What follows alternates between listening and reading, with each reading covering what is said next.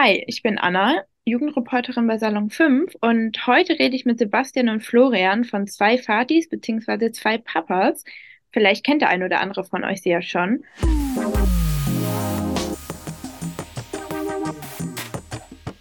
Salon 5. Und genau, möchtet ihr euch vielleicht einmal kurz vorstellen? Ja, hallo, ich bin äh, der Florian, ich bin 39 Jahre alt und ich freue mich heute, ähm, mit dir zu sprechen. Also ich bin Sebastian und ich bin 33 Jahre alt. Seit wann seid ihr denn zusammen? Seit elf Jahren dieses Jahr. Im Mai werden es elf Jahre, genau. 2012 sind wir zusammengekommen. Ja, elf Jahre ist ja auf jeden Fall schon ein ganz schönes Stückchen. Wann kam denn der Wunsch für euch, ein Kind zu adoptieren? Der war eigentlich Von ja, Anfang von Anfang an. an da. Na, Boah, am Anfang, am Anfang, äh, wenn man sich kennenlernt, unterhält man sich natürlich auch, was äh, man im Leben so vorhat, was auch die Ziele sind und äh, checkt natürlich ab, ob das ähm, kompatibel ist, ja. also generell weiß man ja, dass ähm, ein Kind zu adoptieren relativ kompliziert ist. Wie war das bei euch so? Wie habt ihr das so aufgefasst? Und wie lange hat das generell so gedauert? Also wir müssen sagen, wir haben uns bei unserem Jugendamt gut aufgehoben gefühlt. Ähm, und wir wurden ganz normal wie jede andere, wie jedes andere Paar auch behandelt, aufgenommen. Uns wurde der Prozess erklärt, was wir alles für Schritte ähm, gehen müssen und haben dann Bedenkzeit bekommen, ob wir das dann auch machen wollen und haben einen riesengroßen Fragekatalog mitbekommen. Und ja, dann sollten wir uns dann einfach wieder melden, wenn wir das wirklich diesen Schritt gehen möchten. Ja, und dann haben wir den Fragekatalog ausgefüllt. Genau, den Prozess gestartet mit ähm, Gesprächen vor Ort und genau, letztendlich dann ähm, auch mit ähm, einer positiven Rückmeldung seitens des Jugendamtes am Ende des Prozesses, dass wir quasi geprüfte Adoptionsbewerber sind und ähm, dann jetzt quasi ähm, ja, auf der Warteliste stehen. Ah, es hört sich auf jeden Fall richtig gut an. Ähm, wo es dann endlich geklappt hat oder ja, wo es dann soweit war. Wie hat das in euer Umfeld dann aufgenommen? Also unser Umfeld und also Familie, Freunde wussten ja, dass wir äh, den Adoptionsprozess ähm, durchgeführt haben und auf der Warteliste waren. Und die haben natürlich immer mal gefragt, hey, habt ihr mal was gehört? Oder Ja, wie sieht's ja, aus und was denkt ihr? Und klar, ähm, wo es dann soweit war, war es dann schon überraschend, aber ähm, ja, alle haben sich gefreut und nur positives Feedback. Genau. Ah, auf jeden Fall richtig cool. Auch wo ich euch das erste Mal auf TikTok gesehen habe, das war, ich weiß nicht, auch eure Art, wie ihr generell auch mit dem Thema umgeht, finde ich äh, richtig cool. Deswegen direkt meine nächste Frage. Wie kamt ihr dann dazu, mit TikTok anzufangen? Beziehungsweise mit Instagram? Wie habt ihr generell mit Social Media angefangen? Das ist dein Part, Sebastian. Ja, also ich hatte damals einen privaten Account auf Instagram und ich habe mir das von einer Arbeitskollegin alles mal erklären lassen, wie das funktioniert und habe dann so aus Spaß gesagt, hey, komm, jetzt wirst Influencer.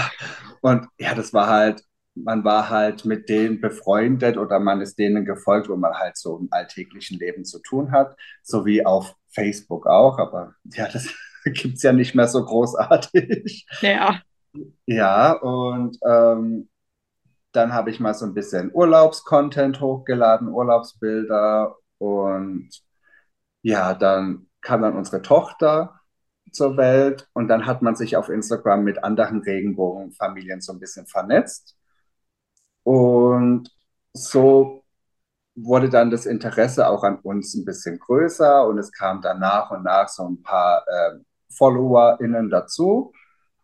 Genau. Und dann habe ich dann irgendwann mal während dem, während des Lockdowns mit TikTok angefangen. Und ich glaube, nach ein paar Videos ging dann plötzlich ähm, ein paar Sachen richtig viral mit millionenfachen Aufrufen. Und dann war es halt, ja, innerhalb von einem halben Jahr waren wir dann plötzlich bei 100.000 FollowerInnen, wo wir dann gedacht, oh Gott, was ist da jetzt los? und haben das aber auch als Chance genutzt, ähm, einfach für unser Familienmodell zu werben, ähm, sichtbar zu sein, dass, es, dass wir für mehr Akzeptanz und Toleranz in der Gesellschaft auch ein bisschen ja, sorgen können mit unserem öffentlichen Auftreten. Genau. Und von TikTok sind dann teilweise welche dann rübergekommen auf Instagram. Genau, und so hat sich das alles so entwickelt. Also eigentlich alles ungewollt, ja, aber ähm, wir nehmen das gerne so an und ähm, wollen das nutzen, ja, Aufklärungsarbeit zu leisten und was Gutes zu tun damit. Das kriegt ihr auf jeden Fall gut hin. Also bei mir war es zum Beispiel auch so, ich kenne jetzt momentan keinen in meinem Umfeld äh, mit einer gleichgeschlechtlichen Ehe, die auch ein Kind haben. Und deswegen fand ich das dann auch am Anfang immer super interessant, wo ihr dann ein paar mehr Follower bekommen habt. Also jetzt nicht nur ähm, Familie und Freunde, sondern halt auch eher komplett fremde Leute. Hattet ihr da Sorgen und Ängste jetzt, was ihr teilt oder auch mit Hasskommentaren, mit Hate generell, was so vor allen Dingen ja auf TikTok, glaube ich, ähm, teilweise üblich ist? Ja, natürlich. Ich meine, ähm, wie du schon sagtest, es gibt immer Hasskommentare. Ähm, ne, das, das bleibt nicht aus. Ähm, ich denke, man braucht da auch ein, ein dickes Fell. Man darf das auch nicht so an sich ranlassen. Ähm, man muss es auch nutzen, um einfach nochmal zu zeigen, ähm, hey Leute, wir leben zwar in, in 2023 jetzt, aber es gibt immer noch ähm, Leute, die Hasskommentare teilen. Meine Social Media ist quasi ja, ein rechtsfreier, ein rechtsfreier Raum. Raum, und ähm, versuchen, dich, sich da zu ähm, brillieren und eben zu zeigen, hier vielleicht ist die Gesellschaft doch noch nicht so weit. Ja, das ist die eine Seite. Auf der anderen Seite fragt man sich schon, ähm, wollen wir das auch, wenn sowas kommt? Ähm, halten wir das aus? Ähm, was zeigen wir vielleicht auch zukünftig?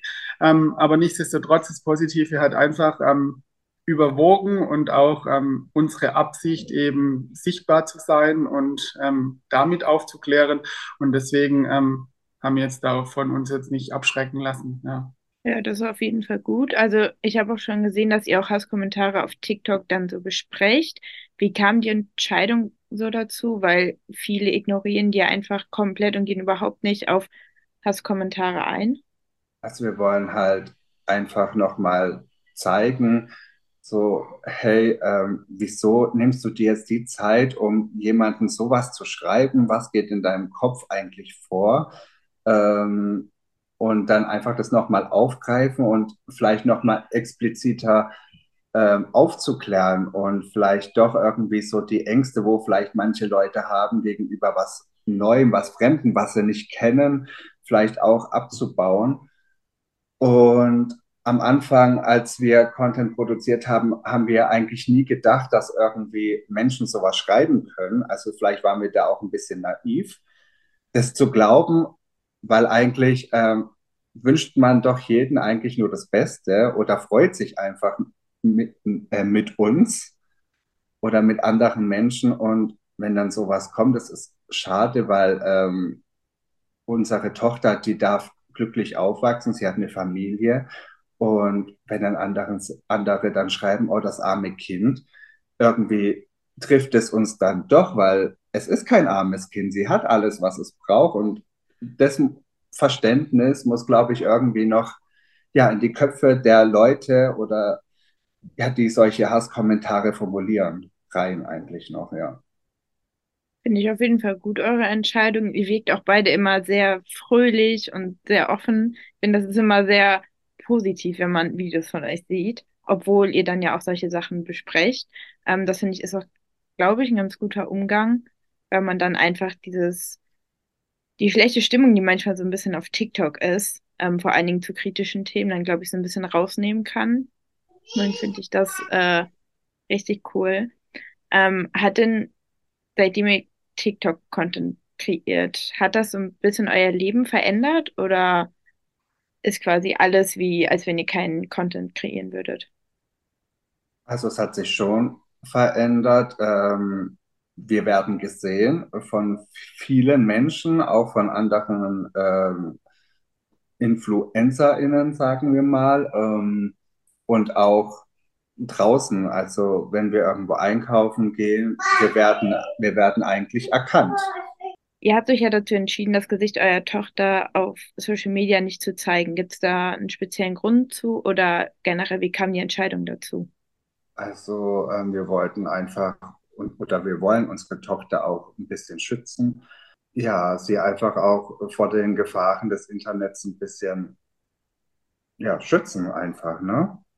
Und Gut, prinzipiell wollen wir natürlich unsere Tochter der Öffentlichkeit fernhalten wir jetzt zu viel gesagt. Ne? Sie ist ja trotzdem da, aber ähm, ähm, sie soll selber entscheiden können, ob sie jetzt ihr Gesicht zeigen will in Social Media oder nicht. Und das kann sie ja de facto noch nicht. Ähm, genau. Haben wir uns dazu entschlossen, ihr Gesicht nicht zu zeigen. Ähm, wenn sie das dann später will, wenn sie auch entsprechend ähm, das Alter hat, das Alter hat, das zu entscheiden. Und dann kann sie das natürlich tun. Aber solange ähm, wir quasi das nur entscheiden können, wollen wir das Gesicht einfach nicht zeigen. Ja, finde ich auf jeden Fall äh, eine sehr gute Erklärung, weil es ja auch einfach Faktor so ist. Auf bestimmte Kommentare antwortet ihr ja auch, indem ihr dann andere Familienmitglieder zeigt. Ähm, gibt es da einen speziellen Grund zu oder kam das einfach zufällig? Also es wird ja oft ähm, die Frage gestellt bezüglich, ähm, ob unser, wie wir unsere Tochter die ähm, Periode erklären. Die braucht doch weibliche Bezugsperson. Und wir müssen da immer so drüber schmunzeln, ob man uns wirklich das nicht zutraut, dass wir uns da auch, dass sich Männer damit auch auskennen. Und deswegen ähm, haben wir dann gedacht, ach komm, dann nehmen wir die Tanten und die Cousinen und die Omas mal mit. Ja, geben euch ein bisschen, ähm, ja, ein bisschen was zum Gucken, was zum, zum, ja, zum Schmunzeln und Genau, und die hatten auch mit Spaß, deswegen äh, haben die da gerne mitgemacht und freuen sich dann auch darüber, wenn das dann auch so gut ankommt. Ja, das, ich finde es auf jeden Fall eine super Idee, weil es ja doch dann äh, manchmal ein bisschen lustig ist. Und ja, ja. das ähm, TikTok ist irgendwie in letzter Zeit auch ziemlich ernst geworden und wir wollen das Ganze auch ein bisschen auflockern und nicht immer alles so kritisch sehen oder ähm, so negativ sehen, sondern ein bisschen aus dem Negativen vielleicht auch was Positives raussehen und ein bisschen, ja, ein bisschen Comedy, ein bisschen was zum Belächeln entwerfen, genau. Ich finde auf jeden Fall ähm, sehr cool, wie locker ihr quasi damit umgeht und generell, dass ihr halt auch irgendwie zum Beispiel das mit der Comedy oder so, dass ihr das da auch nimmt, weil ich glaube, so hat man auch, oder so hat man definitiv mehr Spaß, die Videos anzusehen. Und es sind ja dann trotzdem ernsthafte Bo äh, Botschaften dabei. Ähm, ja, deswegen finde ich auf jeden Fall cool. Und ich folge euch auch schon relativ lange, wenn man das so sagen kann. Und fand's immer, ich finde es immer lustig, eure Videos anzuschauen. Ähm, mhm. deswegen auf jeden Fall äh, weiter so. Finde ich richtig cool, was ihr macht. Ja, danke für das Feedback. Schön. Freut uns, ja. Ja, muss ja auch mal gesagt werden. Und genau, möchtet ihr noch irgendwas sagen? Wir haben jetzt viel über die vielleicht vermeintlich negativen Dinge gesprochen. Ähm, vielleicht eine, eine, positive Erfahrung oder positive Momente, die wir natürlich auch ähm, von Follower, FollowerInnen bekommen. Ähm, ja, es ist einfach schön, wenn jemand schreibt, Mensch, durch euch fühle ich mich bestärkt in, in, in, in mir, in meiner Sexualität, auch in meinem Wunsch, vielleicht Kinder zu haben, mich zu outen. Und ähm, es ist dann einfach schön und balsam für die Seele, wenn wir da ein Vorbild sein können. Und genau ähm, das soll eigentlich unser Content bewirken. Ja, es muss sich niemand verstecken, so wie er ist. Es darf jeder so leben, wie er will. Und ähm, genau, braucht eigentlich keine Angst zu haben. Genau. Und wir finden ähm, Social Media eine gute Plattform, um genau sowas auch zu bewirken, weil ich denke, als ich jetzt selber Teenager war, 13, 14, 15, so ist ja die Zielgruppe auf TikTok, sagen wir mal, ähm, hätte ich mir gewünscht, dass es vielleicht auch sowas geben würde, wo ich dann andere Familien sehe, dass man so, dass ich dann sehe, hey, so kann ich ja auch leben. Es heißt nicht nur Mann, Frau, Kind, sondern es gibt verschiedene Formen von Familie und man kann mit, ja, glücklich werden. Und das gab es damals zu meiner Zeit nicht. Das hätte ich mir vielleicht auch gewünscht. Dann hätte man sich vielleicht früher im Klaren gewesen sein, hey, ähm, mit mir ist doch alles richtig. genau. Und ja, und dieses Medium wollen wir einfach nutzen, um genau diese diese Menschen zu erreichen. Und wir kriegen auch von ähm, verschiedenen geschlechtlichen, kinderlosen Paare Nachrichten, die schreiben uns, hey, ähm, wir beantragen jetzt auch die Adoption, ihr habt uns Mut gemacht. Und ja, das ist einfach schön und das freut uns total. Ja, das finde ich waren äh, sehr rührende Worte und ich glaube, ihr habt auf jeden Fall eine Art Vorbildcharakter ähm, oder generell Inspiration. Deswegen auf jeden Fall vielen, vielen Dank äh, für das Interview. Ich fand es sehr interessant und ähm, dann wünsche ich euch auf jeden Fall noch einen schönen Tag und bis bald. Ja, vielen, ja, Dank. vielen Dank, dass wir ähm, Teil des Interviews sein durften. Es hat uns sehr gefreut und ebenfalls einen schönen Tag. Bis bald. Tschüss. Tschüss. Tschüss.